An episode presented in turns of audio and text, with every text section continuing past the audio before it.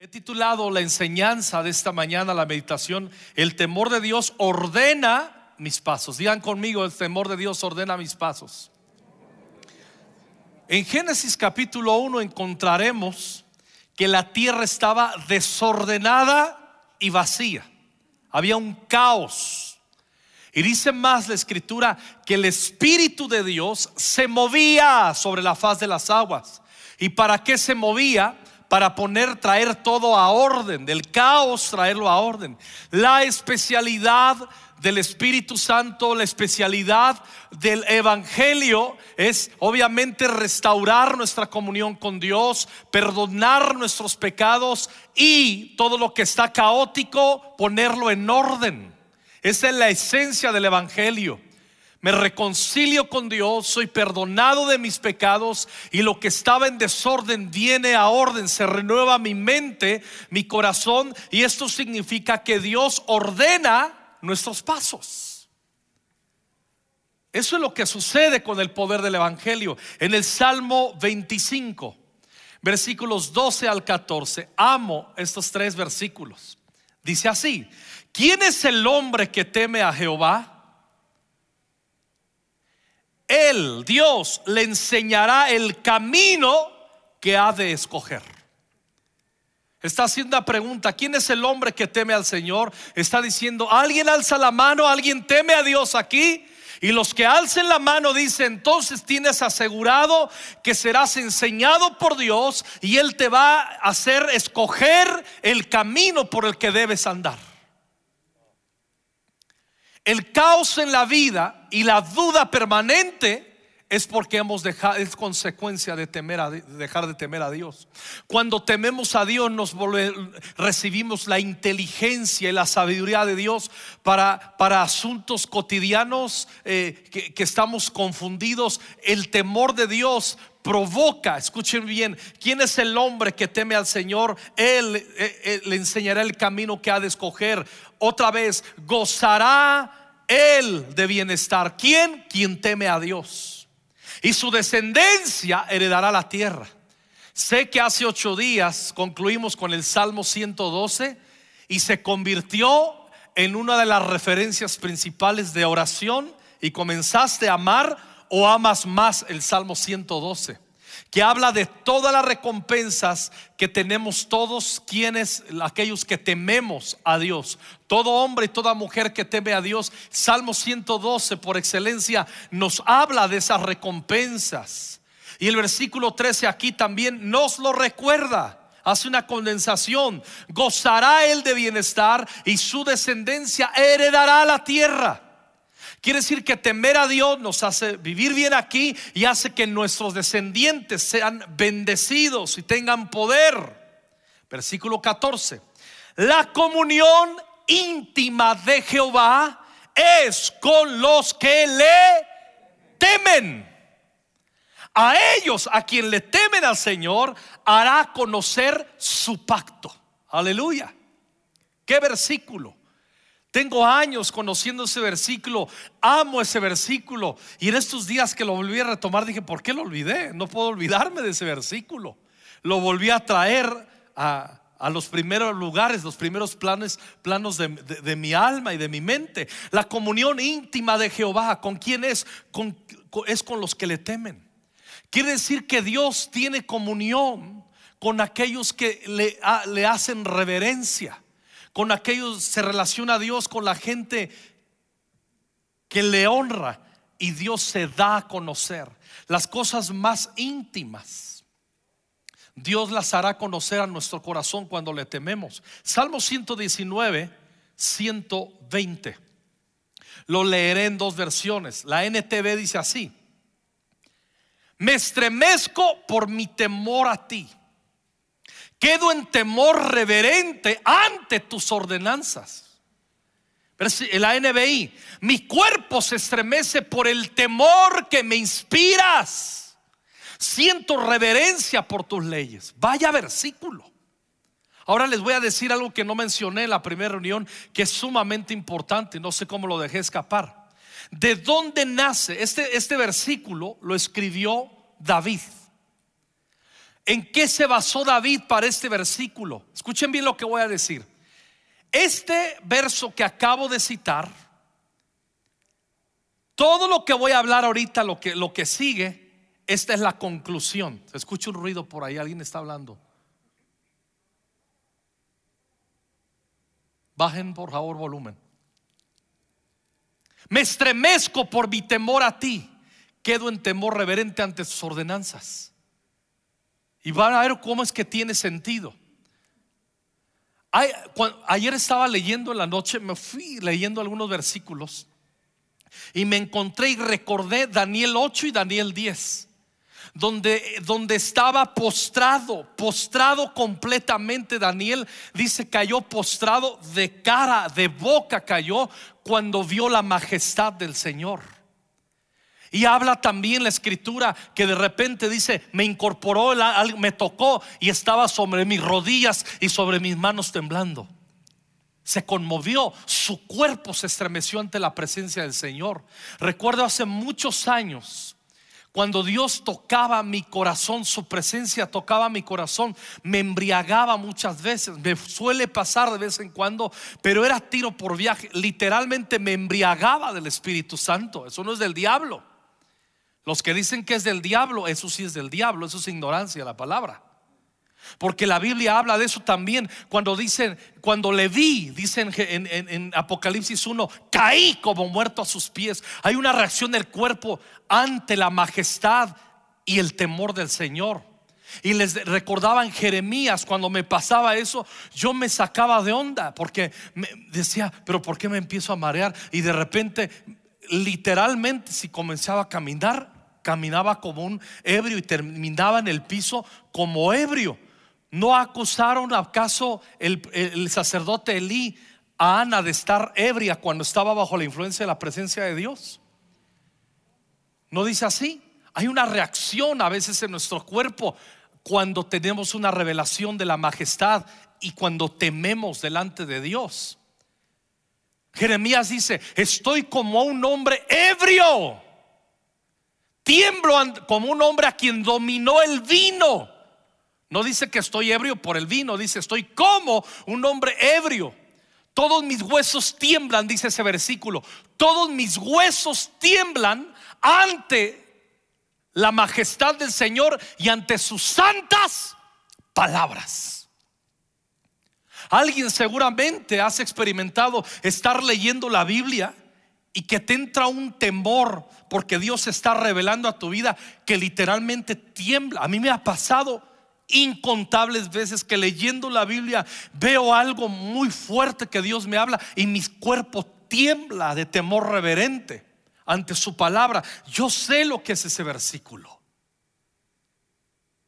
Por eso yo no puedo aceptar que en una reunión estamos cantando, abre los cielos, muestra tu gloria y muchos estén así. El espíritu y la novia dicen, ven y están. Ah, pero sí. Ah, no, pero no metiera gol. Cuando mete gol tu equipo, ¡Gol! ¡Ah!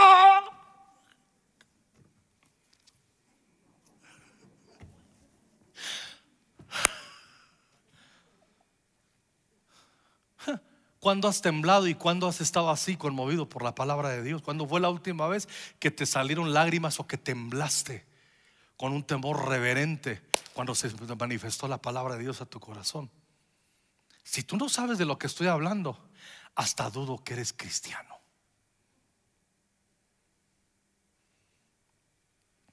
Dios quiere mostrar su temor a nuestro corazón, no por caprichos o por tenernos sometidos. El temor de Dios es una vía para intimidad con Él. Ahí lo leímos. Primero de Samuel 4, versículo 3. Terminada la batalla, las tropas se retiraron a su campamento. Tiempo.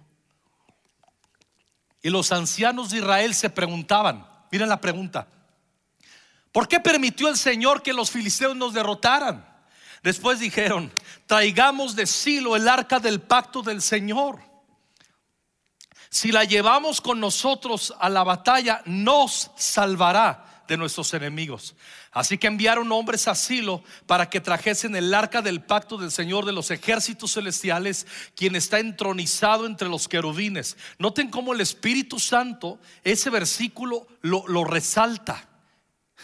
El arca dice, del pacto del Señor de los ejércitos celestiales, quien está entronizado entre los querubines, le está dando el honor más alto al arca. Los hijos de Elí, Ovni y Fines, también estaban ahí con el arca del pacto de Dios. ¿Quiénes eran los hijos de Elí? Eran unos muchachos, unos muchachos que dice la Biblia en 1 Samuel 2 que no temían a Dios y no tenían conocimiento de Dios.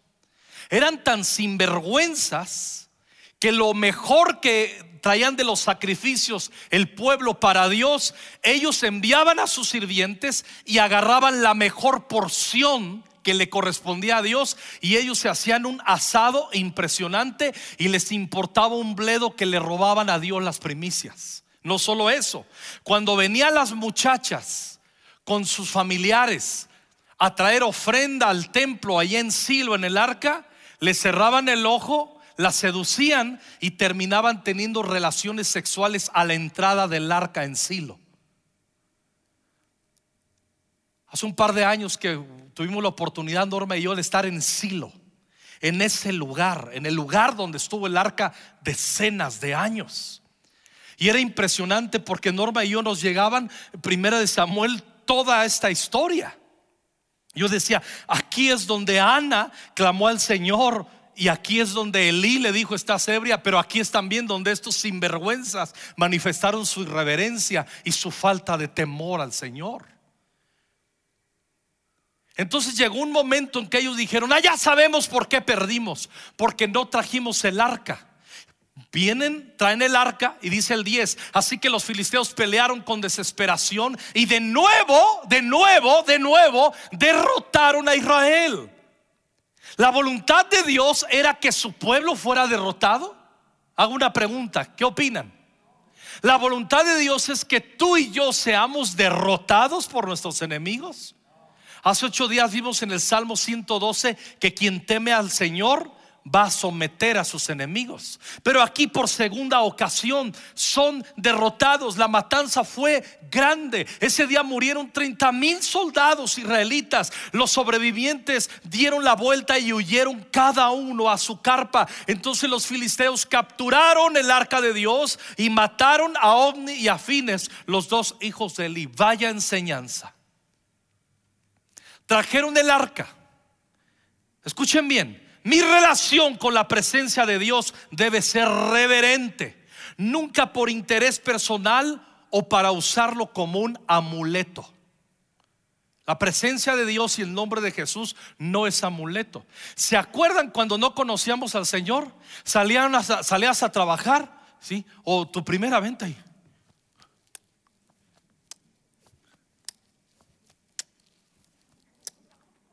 ¿Te acuerdas? Ah, pero nos hicimos cristianos y ya no le hacemos así, pero sí, al salir a trabajar, ya de volada y todo, corre, corre, ya se suben. Ay, yo clamo la sangre del cordero. Yo, yo, yo hablo la sangre de Cristo. Yo clamo, yo invoco la sangre, la sangre, la sangre. Y hacemos lo mismo. Es lo mismo. Es irreverencia. Este uso Jesús como amuleto. ¿Por qué no levantarse temprano unos 15 minutos antes, tomarte un café, agarrar tu TCD, leerlo e ir con una actitud reverente al trabajo? Es que me acuesto muy tarde, pues acuéstese más temprano. Deje de ver Netflix esta noche. ¿Sí me explico? Pero nos vale gorro porque no tememos a Dios. Esa es la verdad.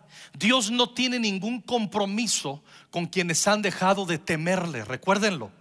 Pero con aquellos que guardan el temor reverente se muestra incontenible para bendecirnos. Yo quiero eso delante del Señor. La comunión íntima del Señor es con quienes le temen. A ellos dará a conocer su pacto. Entonces Dios no permitió, escuchen bien, dijo, ah, no, no, no voy a permitir que me usen de amuleto.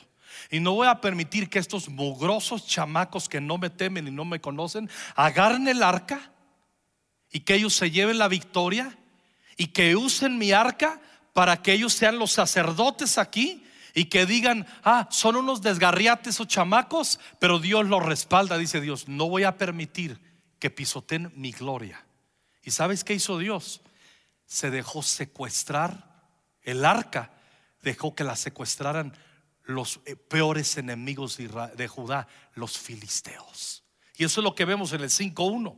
Después de que los filisteos capturan el arca de Dios, la llevaron del campo de batalla en Ebenezer hasta la ciudad de Asdod. Llevaron el arca de Dios al templo del dios Dagón y la pusieron junto a la estatua de Dagón. Pero cuando los ciudadanos de Asdod fueron a verla a la mañana siguiente, la estatua de Dagón había caído boca abajo delante del arca del Señor.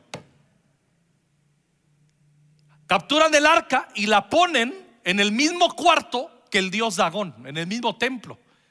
Y en la noche Dios dice, no, o sea, no puedo estar con un pueblo mío que no me teme, pero tampoco me voy a quedar quieto ante estos filisteos sinvergüenzas que me quieren mostrar y hacer un igual a su mugrero de Dios y de estatua. Y en la noche se cae Dagón. Y al otro día dice, ahí en, en, en el versículo 4. Pero, al, pero temprano al siguiente día sucedió lo mismo. De nuevo Dagón había caído boca abajo frente al arca del Señor. Esta vez su cabeza y sus manos se habían quebrado y estaba a la entrada. Solo el tronco de su cuerpo quedó intacto. Por eso hasta el día de hoy ni los sacerdotes de Dagón ni nadie más entra al templo de Dagón en Asdod solo pisan el umbral. Entonces la mano dura del Señor hirió a la gente de Asdod, no a su pueblo aquí, a su pueblo lo abandonó, pero a estos circuncisos los hirió y de las aldeas cercanas con una plaga de qué? De tumores. Cuando el pueblo se dio cuenta de lo que sucedía, exclamó, no podemos quedarnos con el arca del Dios de Israel ni un minuto más. Él está en contra de nosotros, todos seremos destruidos con Dagón nuestro Dios. Oigan, ¿por qué no se convirtieron mejor? Ya mostró Dios su poder y Dagón quedó como nada. Y en vez de decir, Jehová es Dios, mejor lo echan en vez de el temor reverente que debiera de crecer en sus corazones, echan el arca del pacto. No se quieren rendir. Eso es lo que hace mucha gente. ¿Te acuerdas cuando hablaban del Señor? Hoy entrégale tu vida a Cristo. No, yo, no, yo, no, yo. Y no, y duro, y duro, y duro. Por soberbia en el corazón. No queríamos ser discípulos de Jesús porque amamos demasiado el mundo y nuestras propias vidas y no nos gusta seguirle y negarnos cada día. Si algo yo detesto ver en la iglesia como pastor, y no solamente yo, el equipo pastoral, tú ves desde acá, desde arriba y en todos lados, cuando vienen eh, familias al culto y cuando ves que el hijo viene nomás aquí porque no le queda de otra, o la hija, qué feo. Parecen del templo de Dagón. En vez de rendirse, quieren repudiar la presencia de Dios. Dios es celoso. Y en su santidad, en, Dios es celoso en su santidad a tal grado que prefiere, escuchen bien, quedar en manos enemigas y guardar su honor a tener que habitar en medio de corazones que lo han traicionado habiendo perdido el temor reverente en sus corazones. ¿Y sabes qué hacen los, los filisteos? Dicen, ya nos dio en la torre el Señor y preparan una carreta con dos vacas recién paridas. Y ustedes saben que una vaca recién parida jamás va a dejar a sus becerritos, jamás. Y hacen un experimento. Ponen el arca en un carro nuevo, en una carreta, y dicen los filisteos que eran supersticiosos. Dice, si la vaca se va camino a Bet Semes, que es un pueblo ya de, de, Judá, entonces es Dios que nos ha herido, Jehová Dios que nos ha herido. Si se si agarra para otro lado, Entonces fue pura coincidencia y no pasa nada. Entonces, porque había pocas posibilidades y probabilidades, de que esas vacas llevaran la carreta, carreta a Bet Semes porque estaban criando. Y sucede así. Y dicen, no, de plano es Dios que nos dio en la torre. ¿Qué sucede? Echan el arca y en primero de Samuel capítulo 6 nos narra Ahora bien, los habitantes de Bet Semes, noten bien, y estos ya son el pueblo de Dios, estaban cosechando trigo en el valle y cuando vieron el arca se llenaron de alegría. ¿Cómo no se van a llenar de alegría? Estuvo secuestrada siete meses, no tuvieron arca. Y los de Bet Semes ven que ven el arca y se llenan de alegría. La carreta entró en el campo de un hombre llamado Josué y se detuvo junto a una roca grande. Entonces la gente hizo pedazos de madera con la carreta para leña, mató a las dos vacas y las sacrificó al Señor como ofrenda quemada. Varios hombres de la tribu de Leví levantaron de la carreta el arca del Señor y el cofre que contenía las ratas y los tumores de oro y los pusieron sobre una roca grande. En ese día el pueblo de Bet Semes ofreció muchos sacrificios y ofrendas quemadas al Señor. Estaban felices. Se estaba recuperando el arca del pacto, estaba regresando a su pueblo, a su ciudad, a Bet Semes. Hicieron adoración, tuvieron alegría, dijeron, "Wow, es increíble, es un privilegio que estamos recuperando el arca y que Dios permite que venga a nuestra ciudad. Ah, ah, versículo 19. Pero el Señor mató a 70 hombres de Betsemes porque miraron dentro del arca del Señor y el pueblo hizo gran duelo por lo que el Señor había hecho. Y dijeron, ¿quién puede estar en la presencia del Señor, este Dios santo? Clamaron. ¿A dónde podemos enviar el arca desde aquí? Así que enviaron mensajeros a la gente de Kiriat Yarim y les dijeron: Los filisteos han devuelto el arca del Señor, vengan y llévensela. Hicieron una pachangota cuando vieron el arca, ah, pero no aprendieron la lección. Seguían irreverentes. Y no faltan los juguetones que llegaron ahí. Ah, es el arca, qué padre. Y, a ver qué hay en el arca. Y se asomaron 70 y a los 70 los mata. Queriéndoles el Señor decir, no, no, no, me pueden hacer fiesta por mi presencia. Pueden externar adoración. Pero lo que más me importa es que tengan devoción y temor de quién soy yo. Y mata a 70 y toda la alegría de fiesta termina en luto y en desgracia. Pero los de Bet Semes, mucha alabanza, pero en vez de arrepentirse y buscar cómo retener el arca, se quieren deshacer del arca. No, nos va mal por la presencia de Dios, como hacen muchas familias y muchos corazones. Normal les va un poquito mal y en vez de traer la presencia de Dios, se quieren quitar a Dios de encima. ¿Y qué hacen? Le, llaman a los de Kiriat Yarim y los echan. En Israel, ¿te acuerdas, Norma? Y, íbamos pasando en, auto, íbamos en un recorrido y de repente veo Bet Semes, un letrero, Kireat Yarim. Me puse a llorar. Dije, es aquí donde este pasaje se desarrolló. Es aquí donde Dios se movía. ¿Qué sucede?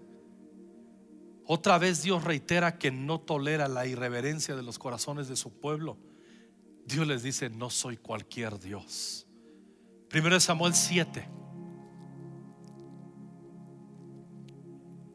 Entonces los hombres de Kiriat Yarim fueron por el arca del Señor, la llevaron a casa de Abinadab que estaba en las laderas y comisionaron a su hijo Eleazar para que se encargara de ella. El arca permaneció en Kiriat Yarim mucho tiempo. ¿Cuánto, ¿Cuántos años? 20 años. 20 años.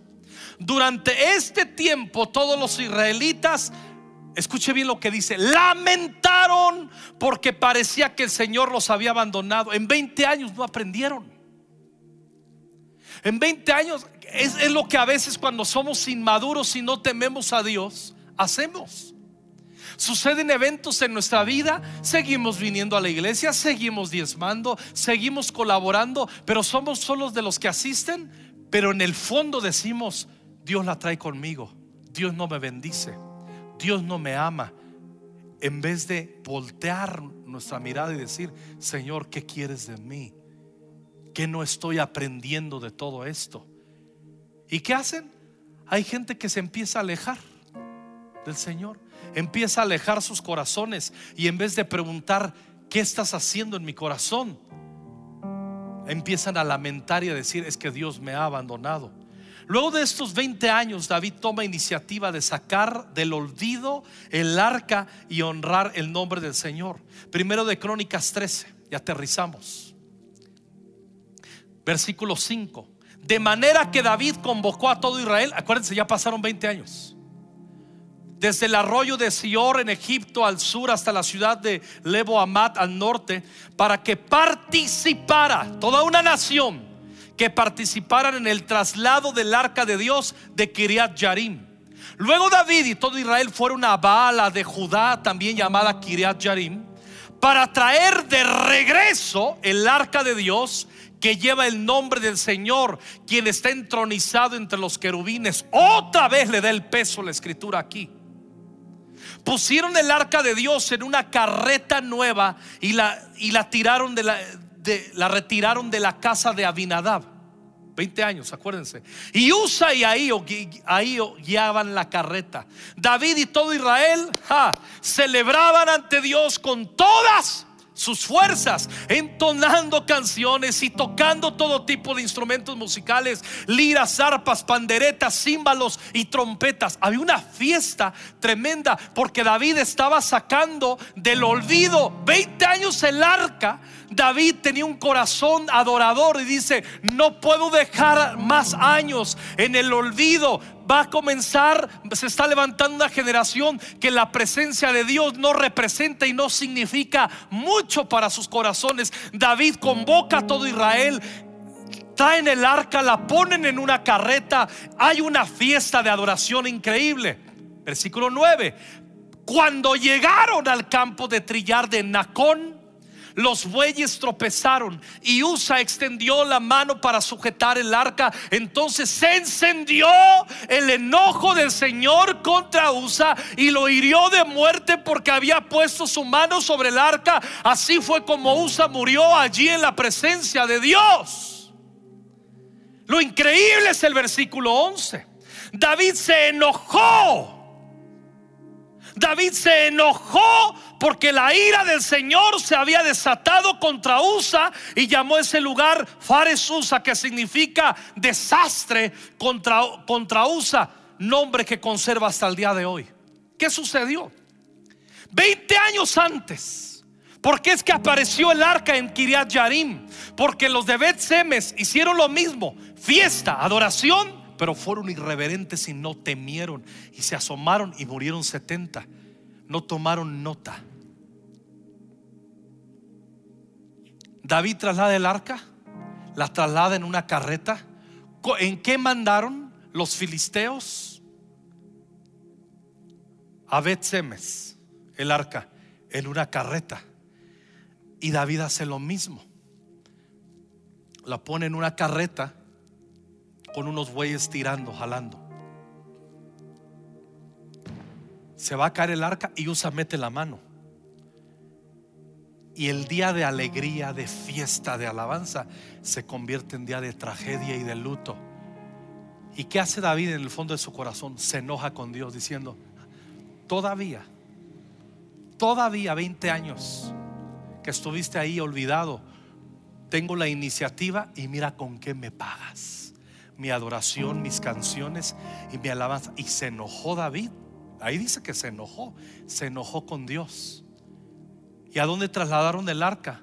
Miren lo que dice ahí mismo, el 13. Por lo tanto, David no trasladó el arca a la ciudad de David, sino que la llevó a casa de Obededón de Gad. El arca de Dios permaneció en casa de Obededón por tres meses. Sigan conmigo tres meses. Y el Señor bendijo la casa de Obededón y todo lo que él poseía.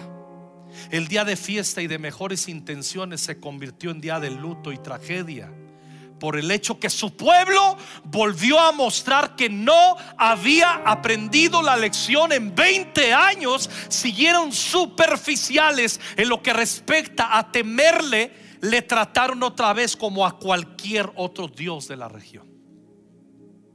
Y Dios está lo mismo, los últimos 25 años. Si ves ahí cronológicamente, 25 años Dios diciendo, hasta que aprendan a temerme hasta que aprendan a temerme y que entiendan que quiero que me teman porque es la vía para yo comunicarme y bendecirlos y mis promesas se manifiesten en sus vidas. No es un capricho mío, está diciendo el Señor, quiero que sean inteligentes y me teman para yo suministrar mis bendiciones. Por eso Dios no tiene compromiso con familias que no le temen. Pero yo sí le temo, yo hago fiesta, yo hago danza, yo hago esto, yo hago lo otro. Yo aquí, si, si les contara, hermanos, me acuerdo que había un tipo hace años aquí. Tú le veías en la alabanza, oh, danzaba y, daba vueltas y, le hacía de aviencito. No le hacía pecho paloma porque era hombrecito el muchacho, ¿no? Pero, y, y danzaba bien chido. O sea, tú lo veías, te ministraba a ver cómo expresaba su alabanza delante de Dios. Pero un día me comencé a dar cuenta que le faltó el respeto a una de nuestras hermanas del grupo de mujeres con propósito. Y le empezó a mandar cositas y eso. Y un día me lo agarré y le digo, a mí me vale gorro tus danzas, bien chidas y bien perronas. Tienes un corazón sucio. Y lo eché de la iglesia, le digo, largo de aquí. Tú no temes a Dios. Eres pura apariencia y no vale tu alabanza. ¿Sabes? Que muchas veces tus diezmos y tus ofrendas, mira, si tú eres de los que no das, ni temes a Dios. Pero ve a otros que dan creyendo que eso basta. No, Dios quiere ir más profundo. Que le demos eso, pero que nuestro corazón esté también temiéndole, teniendo respeto en su presencia. Primero de Crónicas 15. David se enoja, avienta el arca ahí en casa de Obededón. Pasan tres meses, pero ¿qué aprende David en tres meses? Lo que no aprendió en 20 años, lo metió en un intensivo Dios y lo aprendió en tres meses, Yosa. Qué bueno es Dios. A veces nos tiene que meter en esos intensivos. Les dijo, dice Primera de Crónicas 15, 12, les dijo, ustedes son los jefes de las familias levitas, ya pasaron tres meses está reactivando el traslado del arca luego de tres meses. Deben purificarse ustedes mismos y a todos los demás levitas a fin que puedan traer el arca del Señor Dios de Israel al lugar que le he preparado. Como no fueron ustedes, los levitas, los que llevaban el arca la primera vez, está hablando de tres meses atrás, el enojo del Señor nuestro Dios se encendió contra nosotros no habíamos consultado a Dios acerca de cómo trasladarla de manera apropiada. Así que los sacerdotes y los levitas se purificaron para poder trasladar el arca del Señor Dios de Israel a Jerusalén. Entonces los levitas llevaron el arca de Dios sobre sus hombros con las varas para transportarla tal como el Señor le había indicado a Moisés. ¿Dónde estaba la raíz de todo? Es que trasladó después de 20 años. David dice, ah, voy a hacer lo mismo que hicieron los filisteos. Si la mandaron en un carro bien chido, yo un carrazo. Pero Dios nunca dijo que lo hicieran así, el traslado. Dice que lo hicieran los hijos de Coat, la familia de los coatitas que estaban entre los levitas. Y tienen que trasladarle sobre los hombros. Y la mandó en un carro y ahí por eso terminó muriendo Usa. Y David en tres meses se le bajó el enojo y terminó diciendo, a ver Señor, no entiendo por qué mataste a Usa. Y agarró la Biblia, agarró la palabra y leyó la ley y leyó donde dice, tiene que ser trasladada por los hijos de Coat. Y dice David, oh, lo hice mal. ¿De qué sirvió todo mi ritual si no lo hice conforme a la palabra de Dios? Escucha, a Dios ni le importa que tú le des una cuota semanal. Dios no, Dios no es pide cuotas. A Dios se le da el diezmo de todo lo que tú y yo ganamos. No, de todo lo que ganamos que Él nos da. Y le damos ofrenda. No le damos cuotas. Si realmente le estamos temiendo. Yo he aprendido, yo, yo como, cuánto tiempo empleaba como pastor años atrás en tratar de ayudar a gente a entender por qué diezmar y por qué ofrendar. Llegó un momento, dije, yo no puedo hacer que tema quien no decide temer. Si me explico? Nuestra expresión al Señor de temor es también a través de nuestros bienes y muchas cosas más.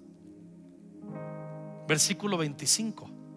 Luego David y los ancianos de Israel junto con los generales del ejército fueron a la casa de Obed Edom para trasladar el arca del pacto del Señor a Jerusalén con gran celebración. Así que todo Israel trasladó el arca del pacto del Señor entre gritos de alegría, toques de cuernos de carneros y trompetas, el estrépito de címbalos y la música con arpas y liras. Pero cuando el arca del pacto del Señor entraba a la ciudad de David, Mical, hija de Saúl, se, se asomó por la ventana cuando vio que el rey David saltaba y reía de alegría, se llenó de desprecio hacia él. Escuchen bien, el temor de Dios nos regresa a la abnegación y a disfrutar su presencia por encima de todo. Pasaron tres meses. Entendió que David que no era a su manera, sino la manera de Dios. Adorar a Dios no es hacer cosas para Él como yo quiero o como se me ocurra es como dice su palabra. Eso es reverencia, eso es respeto, eso es adoración. Imagínense, yo veo muchos papás, ¿sabes cuál es la raíz de muchas broncas que tienen papás con sus hijos? Que nunca les enseñaron a temer a Dios. Que siempre ir a la iglesia era negociación. Vamos, ah, yo no, ah, me quedo con mi abuelita. Yo, a mí no me gusta la iglesia. Vamos, hijo. Vamos. Ah, yo no voy. Ay, yo no voy. Y los papás y las mamás volteaban y, ah, eh, te compro, te compro. ¿Cuál es el último juego que salió de PlayStation? Y el niño, este, salió él. Pues te lo compro. Si vas tres domingos a la iglesia con nosotros, te lo compro. Hay que ser un papá muy bruto, muy tarado, muy estúpido para creer que eso va a establecer a tus hijos en el temor del Señor. Mis hijos nunca se atrevieron a decir no voy a la iglesia. Jamás. Ni lo intentaban. Porque le tenían miedo a papá. Le tenían miedo a mamá. Luego fueron madurando. Y yo dije, no quiero que vayan por miedo a mí. Quiero que vayan por convicción. ¿Qué hice? Cuando diezmábamos, cada vez que venía nuestro pastor Vincent, yo le diezmo directamente a él. Hacíamos un ritual. Los diezmos que tú pones aquí no me los gasto yo, entra un fondo común y no se preocupen. Tranquilos. Yo le diezmo a él y desde chiquitos a, mis hijos los le decía, antes de irse, le digo, vamos a diezmar. Y les hacía que reconocieran que toda la bendición les decía, mira, esto es lo que acumulamos de meses. Oh, mucha lana. Es que Dios es bueno y nos ha bendecido. Y Él es nuestro temor. Y le respetamos y damos el diezmo. ¿Te acuerdas que procurabas así el decírselo? Damos el diezmo porque le honramos, porque le tememos, porque Él es nuestro Dios y es un Dios maravilloso. Mira todo lo que tenemos. Hacía consciente a mis hijos de Dios metido en mi hogar. ¿Tú crees que yo un día, alguna vez negocié contigo venir a la iglesia? Órale, y yo te compro. Y, o, sea, ven a la iglesia, ya están más grandes. No voy. Sí, pues, en la tarde. Y, no, y te doy chance que vayas en la tarde al cine con tus amigos. Y todavía no. Está bien. Pues voy. Eres uno como los hijos de Elí, Fines que no temes a Dios y vergüenza deberías de tener. Vergüenza deberían de tener muchos que vienen así porque no temen a Dios. Y si no temes a Dios, No esperes bendición de Dios y no le eche la culpa a tus papás. Tú mismo te estás trazando tu destino por ser un falto de temor y un reverente y un sinvergüenza o una sinvergüenza. Y papás, involucren a sus hijos. Si te ven con tus hijos, pero amor, este, ya agarrarse el diezmo. Amor, te dije que el diezmo. Ya te escuché, eso del diezmo. Pues tú agárralo, ¿no? ¿Tú sabes qué? Oye, pero es importante que los dos lo... No, pues tú hazlo, da igual. Y si te ven, si ven tus hijos que honrar a Dios lo haces de mala gana, es como tocar címbalos y hacer fiesta, pero sin devoción en tu corazón. Eso no es temor de Dios. El sábado, amor, ¿a, cuál, a cuál, el viernes, que los boletos, ¿a cuál, ¿a cuál culto vamos a ir? O al que quieras está tratando de ser amable tu esposo, tu esposa contigo. Tú agárraselo. Ya yo no lo entiendo eso del internet. Oye, tú, tú agárralo a cuál. Ya lo agarran para el tercero, ¿no? Dicen, yo quería el primero para, que nos dé tiempo saliendo de ahí de ir a ver a tu abuelita. Deje de andar visitando cada semana a su mamá. No sea mamitón, iba a decir otra palabrota. Dedíquele tiempo a su familia.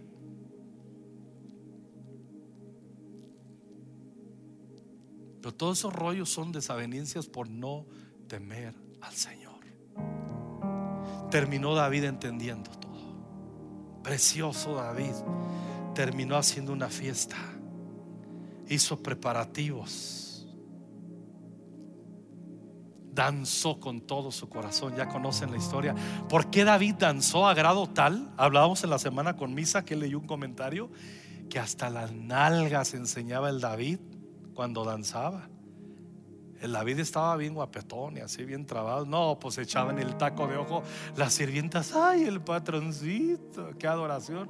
Nomás le veían las pompitas ahí bien acomodadas. Ay, el patrón, ay, el patrón.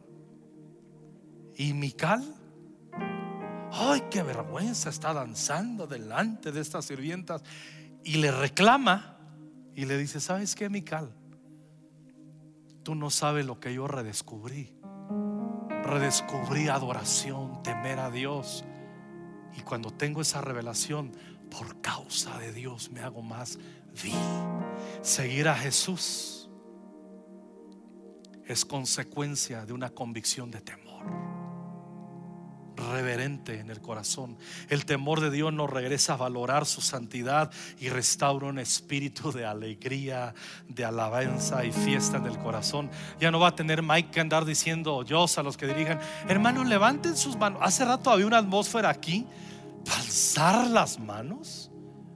Y muchos así como, ¿cuántas rolas llevan? ¿Ya sigo la perdí? Brother, es el día del Señor, es un tiempo bien especial. Y allá en tu casa, ¿a poco que es toda la pandemia?